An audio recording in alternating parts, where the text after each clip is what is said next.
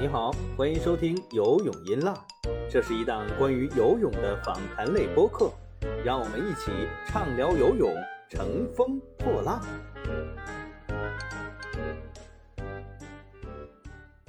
各位游泳音浪的听众朋友们，大家好啊！我们还是在做世锦赛的特别节目，这一期我们请回了我们的老嘉宾狼哥，欢迎狼哥。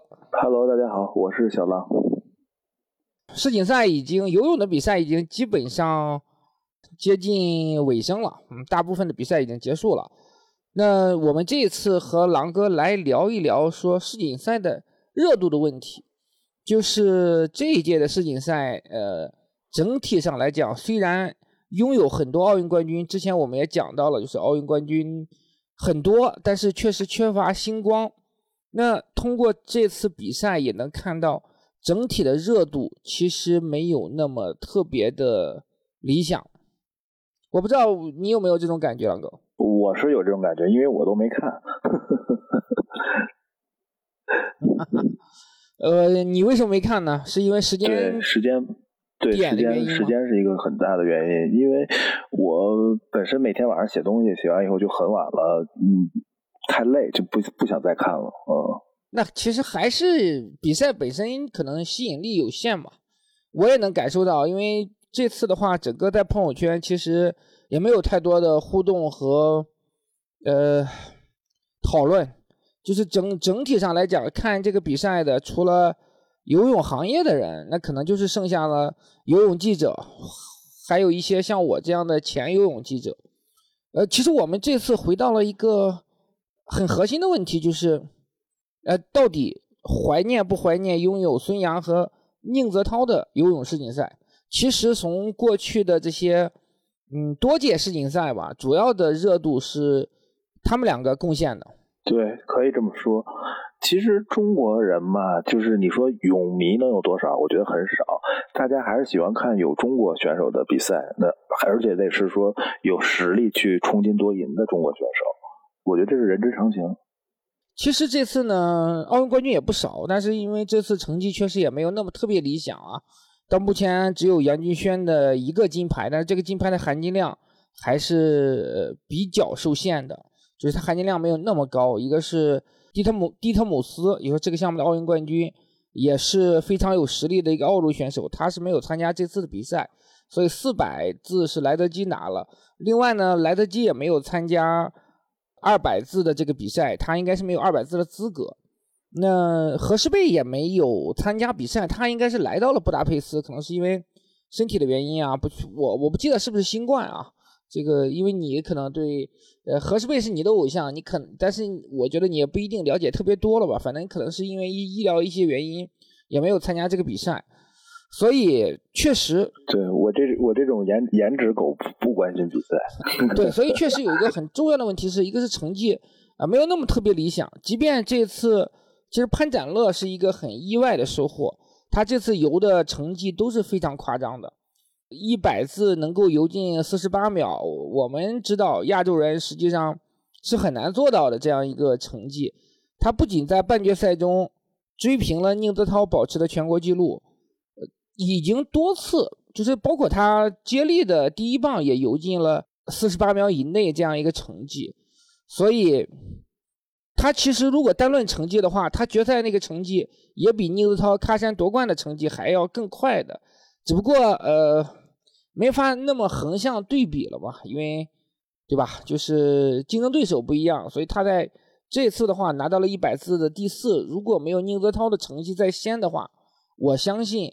这个成绩也是非常非常了不起的，是第二个中国人能够进到男子一百字的决赛这样的舞台上。成绩是还不错，但是我觉得，哪怕说他拿个铜牌，可能也还是就是掀不起多少关注度。为什么呢？因为。怎么说呢？因为有珠玉在前了嘛。一方面，宁泽涛已经拿过这个项目的金牌了；另一方面，就是事先事先大家其实很多人不认识这个小将，对吧？然后等这个呃夺冠完了以后，夜里，然后白天是看新闻，一个铜牌对大家的刺激是不够的，我觉得。对，还有一个问题就是，当然颜值确实他没法跟宁泽涛比嘛，他也没有之前的铺垫。其实宁泽涛也不是在喀山世锦赛中一下子冒出来的。对啊，他其实，在仁川亚运会的时候已经有一个极好的铺垫，包括社交媒体对他这个形象的呃推广，包括整个的呃一系列的，就是他在仁川之后又打破亚洲纪录啊等等。对啊，他是有一个持续曝光的。而这个潘展乐可能亚运会的时候，宁泽涛就已经比较火了，对吧？而且他其实，在亚运会之前也一直是小有名气。呃，亚运会之前，我觉得名气上可能会差一些，因为他。只拿了一个辽宁全运会的金牌嘛，但是因为他在亚运会的时候，对拿的金牌特特别多，这个时候有会给你一个持续的这样一个曝光的情况。另外呢，就是他的颜值确实是太太高了，这个这么多年在中国男子运动员啊，不仅仅限于游泳了，他这种颜值的选手。不多见，是是，对吧？这个我必须。那个时候，我我带着我老婆看游泳，然后我老婆就说：“宁泽涛可比孙杨帅多了，说完全可以去演艺圈。”是这个东西，就是其实游泳队不缺帅哥，但是帅哥和帅哥之间的差别还是特别大的。那除了颜值，当然这个确实没法比啊。当然潘展乐，我觉得小伙子很年轻，你你说他丑吗？也谈不上。也可以称帅哥，但是帅他是有等级的，他他的颜值可能跟宁泽涛的颜值差别差差距就非常之大了。另外一个，他确实是没有什么媒体报道的，即便是他拿了第四之后，也没有看到什么样的报道。这个东西呢，我觉得分两面来看，一个是媒体现在确实萎缩的不行了，没有记者在长期的跟对。关注一个游泳这样的小众项目，尤其是在宁泽涛退役、孙杨被禁赛的情况下。另外，因为疫情的原因，其实记者也没有办法接触到这些运动员，缺少我这样的人。当年，当年，当年那个郝运刚崭露头角的时候，我因为采访不着孙杨，我就去采访了郝运，也算是帮他就是宣传了一下。嗯，这个还要感谢王林。因为王林的，就是我我补充一下，王林是以前狼哥他们报社的总编辑，是一个有点变态的这个媒体人，就是对吧？他对你们的要求是非常苛刻的，要求特别高，对。所以狼哥是我认识的中国花样游泳记者第一人，因为在 那么长期时间内对花样游泳保持密切关注的，我只认识两个记者。一个是狼哥，另外一个是上海的一个媒体的记者，叫沈雷，他好像是个人也是比较喜欢花样游泳嘛，所以投注的精力比较多。但是狼哥是从专业的角度啊，拿出了很多很牛的报道的。在狼哥退役之后，花样游泳即便拿世锦赛冠军，也没有什么报道能看到了。因为花样游泳美女多呀。我也在这个工作之余饱饱眼福啊，确实，就是那天我还跟朋友聊天，就是这次拿双人项目的这个这个呃双胞胎，我是认识的，他们实际上在一三年的全运会的时候就已经有点崭露头角了啊，那个时候我就认识他们了，但是他们基本上是我认识的最后一批花样游泳运动员，后面我就不认识了。可以，呃，实际上我们花样游泳，我估计。粉丝更少，如果有值得聊的话，没准我们其实花样游泳都可以单独聊一期。这次拿金牌拿的手软，但是也没有掀起太大的波浪。这个东西真的跟项目本身有关系，因为你项目一个是没有明星，另外一个呢，艺术类的项目呀，哎，这个但是也很奇怪，你说艺术艺术类的项目同样是艺术类的项目，花样滑冰，连俄罗斯的花样滑冰的选手在中国都拥有那么高的知名度。这个很奇怪啊！这个，我觉得，我我觉得花样游泳的欣赏的难度可能更高一点，因为你像花样滑冰，它你你可以懂它技术层面的东西，但是你看起来很美，就是呃是个人就能看懂，而且选手的眼，而且你跳四周和跳三周本身就差别是很明显的嘛。对，而且你这个运动员他有一些配合着舞蹈，你的服饰，他有一些故事性的东西。但是花样游泳虽然是也是有音乐，也讲故事，但它更多是用技术动作去讲故事。他他整个人的上半身是在水下的，这个可能大家如果没入门的话，确实是没办法去欣赏。而且我前两天还在跟一个朋还还在跟一个朋友聊，就是说前些年很多年前了一个争论，就是国内的双人到底是。呃，这个刘欧、黄雨辰更好，或者是黄雨黄雨辰跟后来跟孙文艳搭档更好，还是说文婷姐妹更好？对，啊，实际上就是国内圈内公认的还是黄雨辰这个组合要更好一点，但是文婷姐妹因为对文婷姐妹因为这个出名早，然后双胞胎长得好看，所以她名气更大。当年就是掀起了很多争论嘛，对吧？这个可能你知道，然后一些资深的呃。花样游泳的粉丝知道，但实际上就是在圈内来说，大家是公认的是黄雨晨是最好的，所以跟黄雨晨搭档的人也会就是怎么说被他带的会更好一些。因原因就在于黄雨晨是那种力量型的花样运运动员，然后是更接近欧洲的，更接近裁判心目中那个好的标准的。呃，文婷姐妹太瘦了，力量方面有很多不足。包括这次我看双人那个。很明显就是托举，你托举的高度很，就是这个是很直观的，即便你再不懂花样游泳的人也能够看得出来差距。这个呃技术方面的一些优势是由力量来做一个支撑的。当然，确实我我我也报道过花样游泳，也有些年头啊，但是对于技术层面的东西啊，确实不是太太了解，更多的还是关注于呃故事这个层面。那我们花样游泳这块，我们不做过多的展开。我们回到游泳，怎么讲？上一届游泳世锦赛是我认为有史以来关注度最高的一届游泳世锦赛，你认可吗？呃，那是为什么？因为抵制孙杨呀。我我我，因为整个的你要知道 整个的热点。我倒不这么觉得啊，我我还我一直认为，二零一一年的上海游泳世锦赛是是近些年来对于大多数中国人来说最有影响力的一届。我我我这个我就不能认同，因为上一次的话，其实呃它是一个全球性的热点，因为上一届呢，抵制孙杨不仅仅是中国泳迷关注，是全世界的泳迷全部都在关注，是全世界的游泳记者都在关注这个事情。就以至于，其实上一届的成绩非常出色，包括呃德雷塞尔打破了一百蝶的世界纪录，然后有很有机会去破一百字的世界纪录，因为他游进了四十七秒以内嘛。这么多年，在小希尔洛之后，几乎没有，应该不用几乎了，就是没有人游进过四十七秒以内。所以当时他从竞技这个层面，呃是非常有关注度的。另外。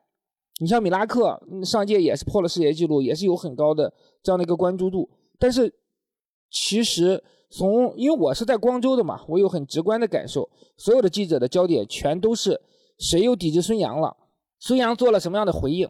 所以那个时候的孙杨不仅仅是说出现在中国媒体的头条上，他是出现在全世界体育媒体游泳版面或者是体育版面的一个头条上。你想想那个。其实我们做记者这么多年，嗯，还是有很直观的感受的，就是欧美的大的游泳记者，就主流媒体的游泳记者，他其实和中国记者是有很远的距离感的。一个是因为语言本身还是存在一些隔阂，另外实际上他们都讲英语嘛，其实语言的隔阂没有那么大。但是因为其实过往的时候，他们几乎不太需要说找你中国记者去了解。中国运动员的情况，因为你中国也没有什么特别有名的运动员，个别的会在孙杨刚刚出来的时候，其实去打听一下孙杨。但是上一届的时候，实际上欧美的记者他也特别愿意跟你去聊一聊，因为包括我跟洛德呀，跟呃悉尼晨报的这个菲尔也都有很直接的接触，他们非常愿意拿出时间来，是因为这个事情孙杨本身这个事情的关注度是极度高的，他们就是要要和你做一些展。展开讨论，也希望从你这边获得一些，呃，他们不知道的一些信息或者资讯吧。但其实他们对于孙杨的了解程度已经是远超我们的想象的。你比如说洛德，他只是不知道，呃，当年孙杨曾经有过错过兴奋剂检测这一件事，其他的关于孙杨，包括甚至孙杨的八卦，他都非常清楚的。所以在那个时候，就是我我的感觉啊，整个的这个热度是非常高的，因为包括那个时候我们也写了很多文章，也有很大的这个传播的力度。这一届突然间就是没有孙杨的第一届游泳世锦赛，我不知道你想不想他，但是从流量的角度来讲，我觉得确实还是差了很多。怎么说呢？从我个人角度，我当然也没有什么想不想的，因为我也不是他的粉丝，我倒无所谓。但确实是觉得少了孙杨的话，就是呃，大家整体包括我在内，对于游泳世锦赛的关注度是下降了的，这是肯定的。对这个普遍的情况吧，因为现在剩下的，当然，我觉得剩下的反而可能回归到了游泳比赛的本质了。其实你奥运会的时候，说实话，奥运会是一个全民关注的，百分之。呃，六七成的人可能都是为了看热闹，但是世锦赛的话，剩下的就是除了媒体人、除了泳迷之外，普通老百姓的关注度是就是就是很低的嘛。对，尤其世锦赛两年一届，就是在奥运会之后的那一届，我觉得普遍要弱一点。奥运会之前那一届，因为还关系到一些啊奥运资格，我觉得可能对可能会关注度更高一点。这个确实是没有办法，因为呃过去几年。你你想想，其实孙杨这么多年，除了成绩之外，他永远在制造话题。对，当然了，对吧？这种话题的话，实际上是，如果我们从媒体的角度来讲，是比较功利的角度来讲，肯定是喜欢这些东西的。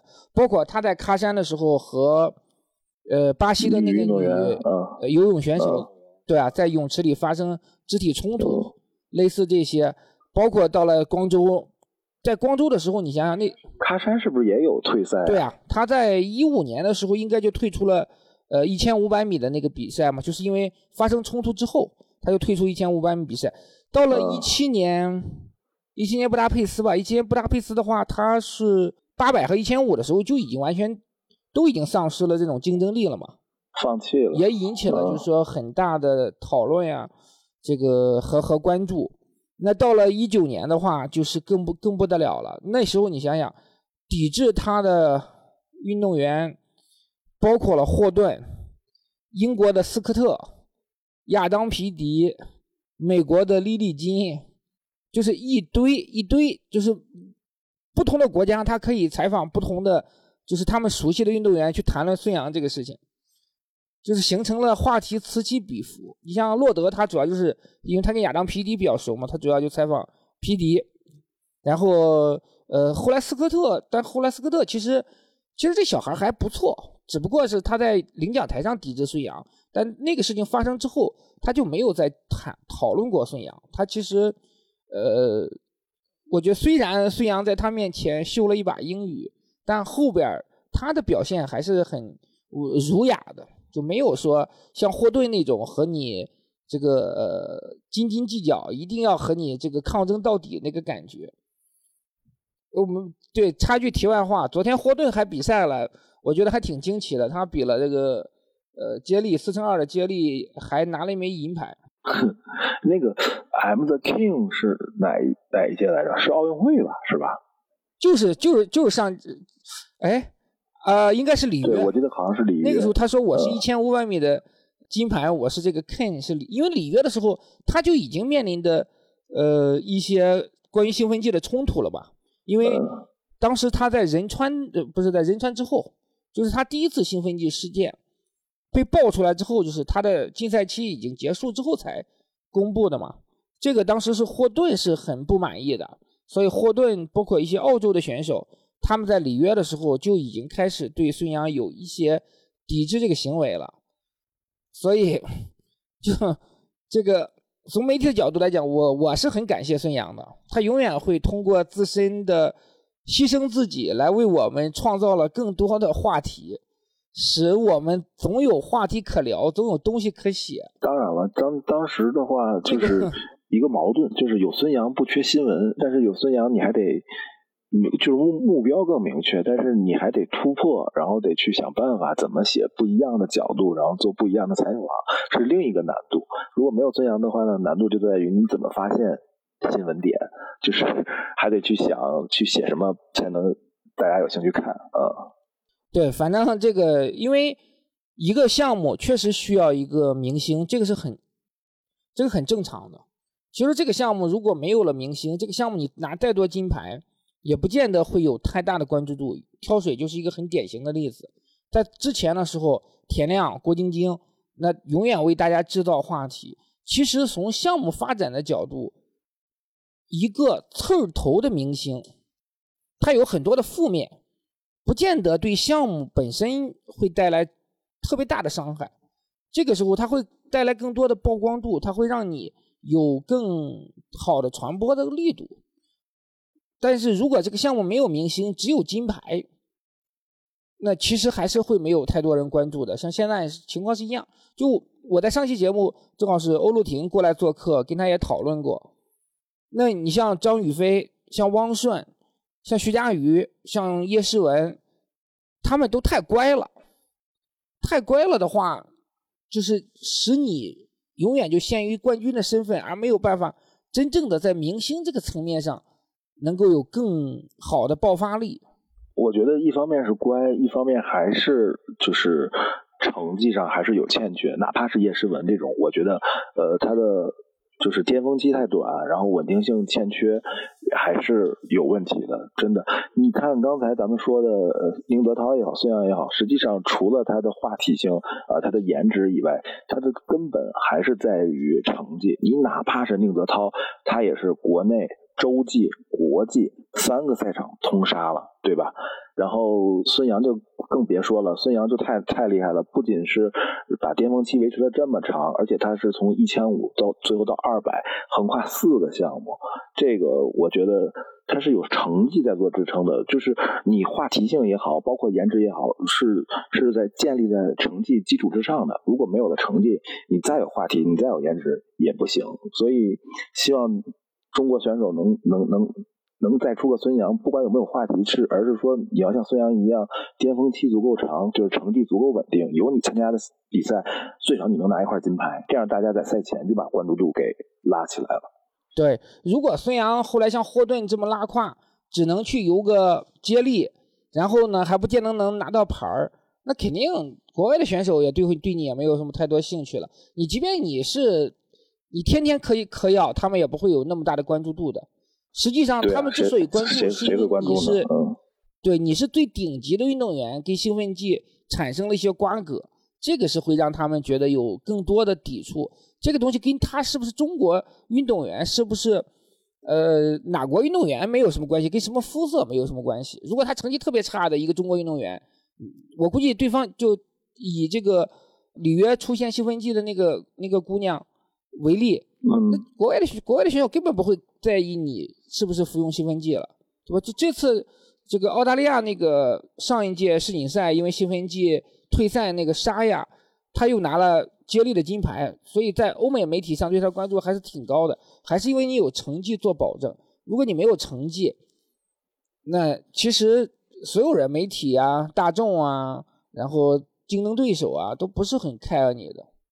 对，从这个角度，从成绩这个角度来说呢，游泳这个项目又很难出现明星，因为我我原来作为游泳记者的时候，一直在强调一个观点，就是游泳项目太特殊了，他他出成绩早，巅峰期短，就是能像孙杨这样的人，绝对是超级天才，太少了，呃，不可不可否认，呃，那大家都是容易昙花一现，那当然就不容易产生明星了。确实是一个很典型的例子。你像两百字之前是个松原克央，那当时还是觉得东京还是有夺冠希望的。这次的比赛连决赛都进不去，就是他整个的欧洲的选手的淘汰率也是非常的高。就是这么多年啊，那能够称之为明星的，一定是在一个很长时间之内，能够在你这个项目上拥有足够的竞争力。那朴泰桓算是一个，那孙杨不用说了，那更了不起的像菲尔普斯啊、罗杰特，我们就不说了。对，但是你像索普，对，像波波夫，他们其实也都是一样的，就是你在某一年某一次，你这个项目上有很牛的成绩、很大的突破，这种选手太多了。包括我们国内的选手也知道，就现在有多少人知道陈慧佳是谁？有多少人知道刘晶？他们都是世锦赛金牌得主，他们都在有一届的世锦赛的上有很大的突破，包括齐辉，他在世锦赛的时候也有很好的成绩。但是因为你只是昙花一现的话，你是很难拥有足够的这个曝光度和影响力的。这个时候我就说，我们可以谈到张雨霏了。嗯，就是其实张雨霏在东京的时候的成绩是非常出色的，两金两银。呃，如果他想在中国体坛的位置能够更进一步的话，他就需要一个很稳定的输出。但是这一次的，但是这一次他的成绩其实没有达到我们的预期。他在东京的时候，两百蝶是一骑绝尘的，对，就是啊，毫无对手。这个这个金牌拿的是手拿把攥，但这次的话，他一百蝶和两百蝶都是拿了第三。你要知道，一百蝶其实很多的选手还退赛的，就包括东京奥运会这个项目的金牌得主，也是世锦赛的卫冕冠军麦克吉尔，呃，他他就没有比这个单单项。哎，说到这儿，我我突然想问一下，世锦赛国内央五有转播吗？有啊，现在就在就在播着，马上就开始了。哦，现在 而且不仅仅是央五有 转播，而是只有央五有转播。对，央五要不转播，应该就没有人转播了。对，呃，以前优酷是有游泳，以前优酷是有游泳赛事版权的，但现在，嗯，应该合作也都结束了嘛。所以这次真的连连你都不知道比比赛在转播，可见关注度有多低。但是我还好歹是看了些新闻，就比如刚才咱们聊的这些国内的名将啊，包括花游的一些成绩，我还是都知道的，只是没有看。既没有看直播，也没有兴趣去找比赛的集锦和录像去看，呃，不像说足球、篮球，可能没看直播还得看个集锦，这个连集锦我都没看。那天我跟一个朋友聊，他是一个狂热的体育迷，什么项目都看，什么都懂，就是甚至我敢说他比体育记者还懂。我跟他聊的时候，我们两个很正常。我之前也讨论过，现在的现在很多泳迷，他是远远比游泳记者。更了解这个项目的，其实这个时候就是，嗯，我们可以稍微延展一点吧。游泳记者好多时候他不是这个领域里面的专家，我们只是在做报道和关注人的故事。对于成绩或者是对于大多数项目的成绩，没有那么大的关注度的。其实，但泳迷不一样，泳迷真的是对于很多成绩是这个也是公众对于新闻行业和记者的一个。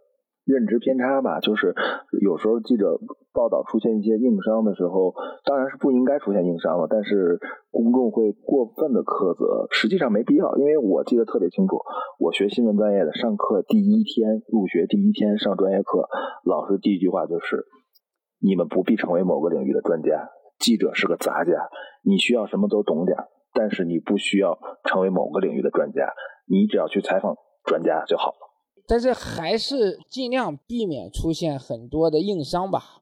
这个，但是在对低级错误肯定是不能出现的。那个不是说专不专家的问题，那个就是你你你基本的一些知识。这个确实，嗯，我觉得嗯也目前来讲都已经记者很少的情况下，你在要求记者是一个专家型的记者，本身也很难。但是如果你太不专业的话，对于你做这个项目。也会有很多的困难，你最起码要分清楚哪个选手是游哪个项目的，不要游蝶泳的说成游蛙泳的，游蛙泳的说成游自由泳的，这些就是很基本的东西，别错。但有时候你要说成绩记错呀什么之类，这个时候其实更多的是考验你的案头工作。我相信没有任何一个，包括泳迷也好，包括游泳记者也好，能对某个项目的成绩记得那么牢固。那你这么多年，说实话，我们可能。比较敏感的数字，也就是呃四十七秒六五，就类似这样的一个四十七秒八四这样的成绩。那你说孙杨每次的成绩？孙杨的孙杨的那几个成绩，就是破破纪录或还有拿冠军的成绩，基本上还是大概记得。你现在说一下一千五百米自由泳的世界纪录是多少？呃，你你肯定精精确不到秒，十三分不是你精确不到秒后面的那个那个数字，二十九？那不十四秒。十四十四分三十秒几？我靠，差不多我也记不清楚。我我记错了一分钟吗？但但是二百的我记得是一分四十，一分四十四，他夺冠是吧？那那不可能，那他因为你想想，那个一两百字的世界纪录是一分四十秒多少？他当年在伦敦的时候已经接近比达尔曼的这个世界纪录了，一分四十一个一分然后他呃那个四百米是三分四十四啊，大概吧。对，三分四十三秒多，他已经也游的，就是说这很正常。因为我们在做稿子的时候，你肯定还是会去做一些资料的，去这个百度嘛，去搜索才。就算你对自己的记忆力很有很有信心，写的写的时候还是要去查一下。可能，对对对，还是要确认一下的。哎，就说，嗯，一个相对比较寡淡的一个一届游泳世锦赛啊，那未来可能你只能接受这样的一个结果。不知道潘展乐他未来会有怎样的一个潜力吧？但我觉得，尤其是现在这个一百字和二百字已经出现了，嗯，波波维奇这样的一个天才级的选手。我看洛德的报道已经称他为新索普了。他在两百字今年游出来这个成绩，已经是孙杨之后，孙杨一二年之后最好的成绩了。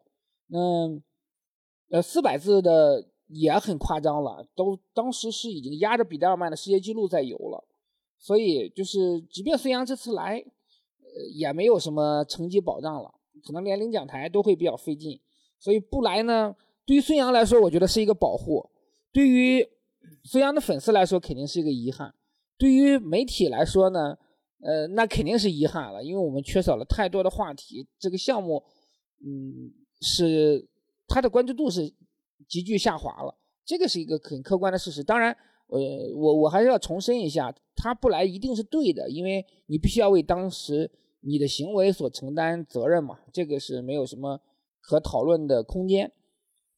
嗯，确实一届到现在为止也没有特别多的话题的一届呃游泳世锦赛，然后呃几个奥运冠军比的成绩也差强人意吧。呃，张雨霏可以用差强人意，我觉得汪顺可能都没有，汪顺和徐嘉余都没有办法用差强人意来描述，因为他们都没有进入自己主项的决赛。对于他们，其实应该是成为中国游泳的扛大梁的人物，但是现在这个成绩有点拉胯。当然，汪顺有伤啊，呃，徐嘉余有很多现实的困境，有训练不系统啊等等，也可能伤病的影响。呃，这个我们具体不是特别的清楚，但。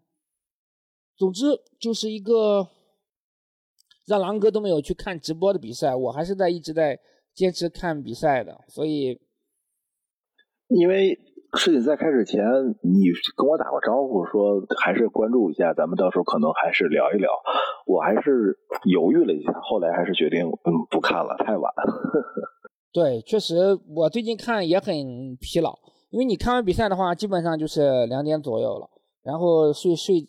你收拾收拾睡觉两点半，你第二天再起床，所以我到现在一条游泳的稿子都没写，但是搞得自己很疲劳，哎，看比赛也很累。可是，可是怎么说呢？之前法网的那个小孩儿，就是郑钦我我我是看了他，对，我是还是看了他的比赛的，看了两场。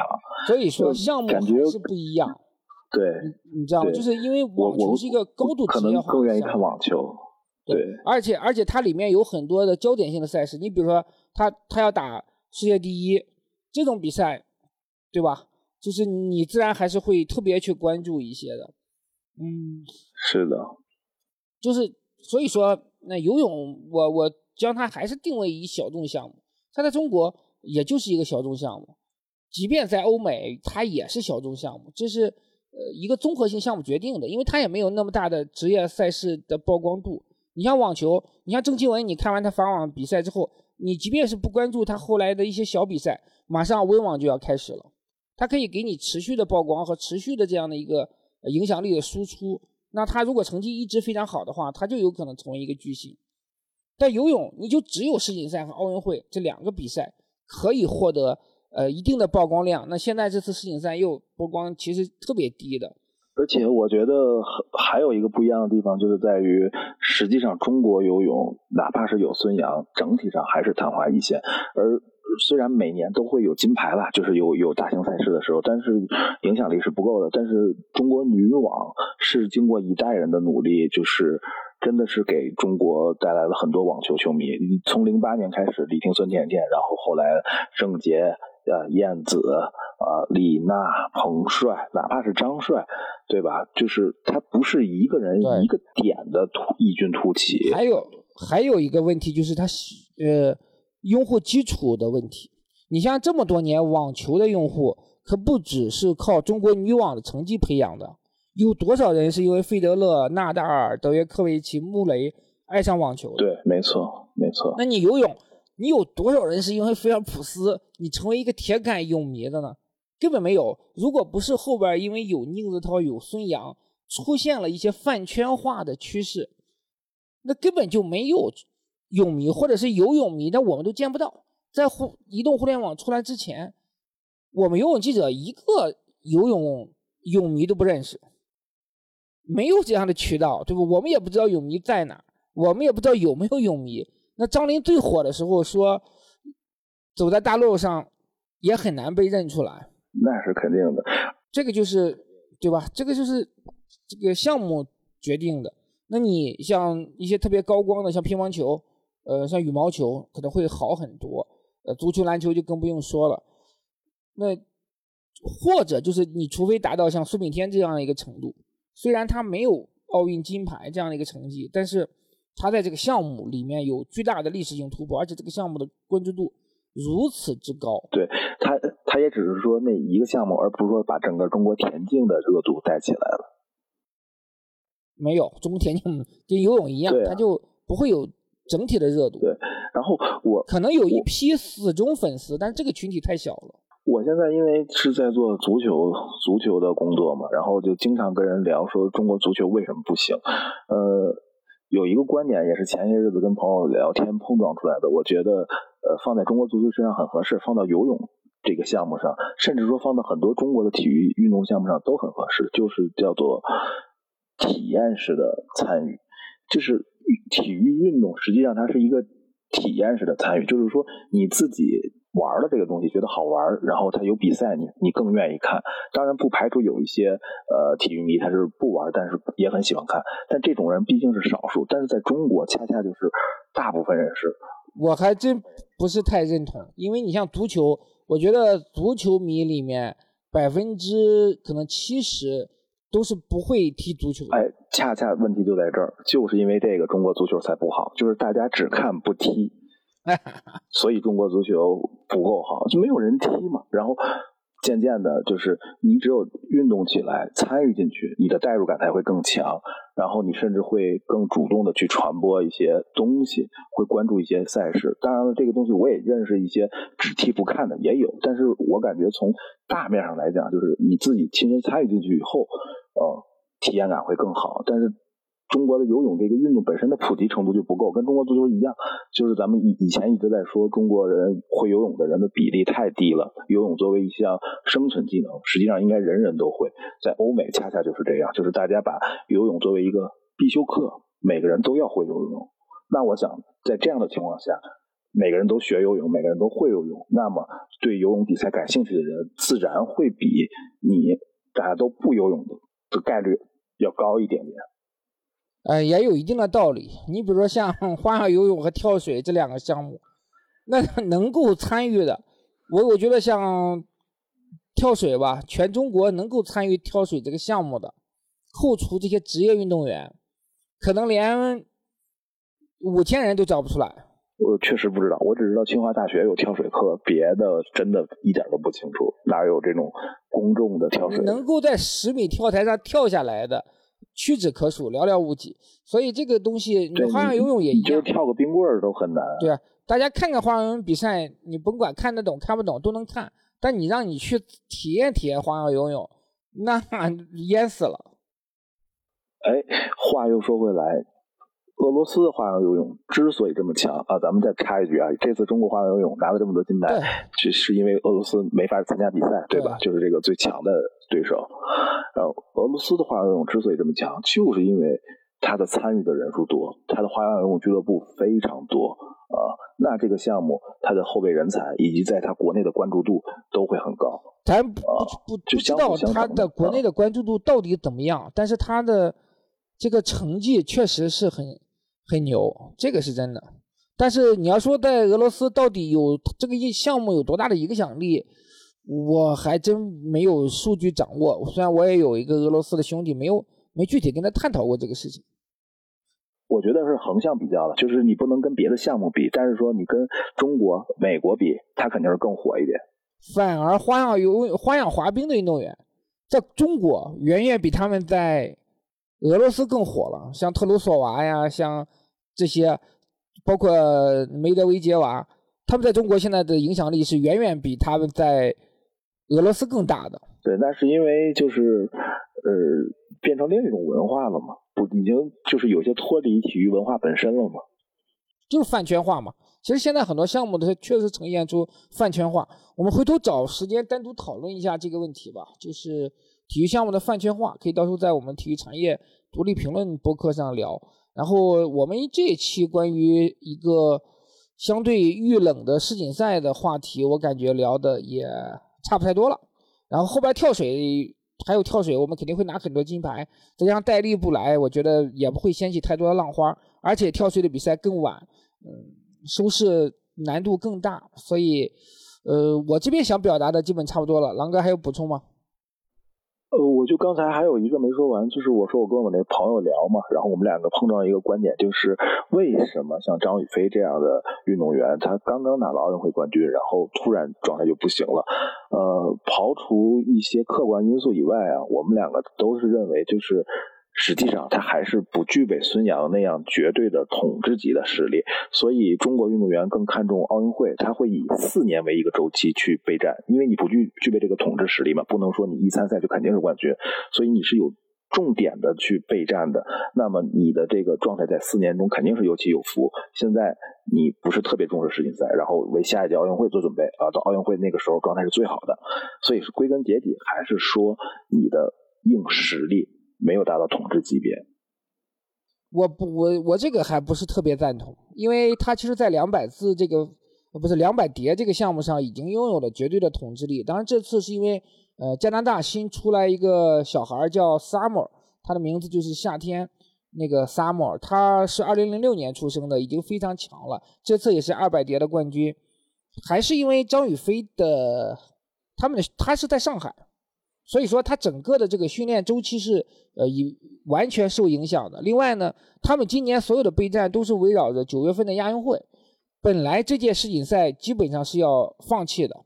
这个是上期节目正好是因为欧陆婷她跟的队伍更紧，所以说他传递来的一些信息，这个是我们不掌握的。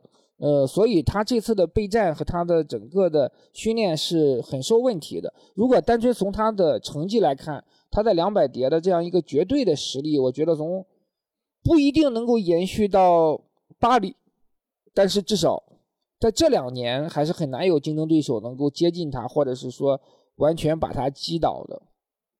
有一些有一些客观因素的影响肯定是有，但是我我想说的就是。真正的统治级别的运动员，不是说你的绝对的成绩在哪，而是说你参加比赛就能拿金牌，是用金牌来说你的统治力。那如果你说客观影响的话，那孙杨实际上在好几次大赛之前也有很多影响，不能训练，然后这个去香港训练，咱们都知道，那他一样还是拿了金牌。我觉得你你只有拿到一个、两个、三个、四个金牌以后，才能说明你是具备统治力。也跟我觉得跟项目也有关系吧，但是也跟每个选手的备战的周期也有关系。你像墨菲，墨菲这次又拿了两百两百仰的个人金牌，这是他第一届唯一的一届世锦赛的个人的金牌。他在里约的时候是一百仰和两百仰的冠军，是绝对的统治地位的。但是到了一七年世锦赛的时候，就是他就是输给徐嘉余啊，两百蝶也。呃，游得一塌糊涂啊，等等，就是你像墨菲的情况，我觉得可能跟张雨霏的情况是一样。当然，肯定没有说像像菲尔普斯这种绝对意义上的统治地位，是因为他们，但是他们会有一个节奏的调整嘛？就在奥运会之后的这一年，可能会作为一个 gap 年，就是作为一个调整啊什么之类。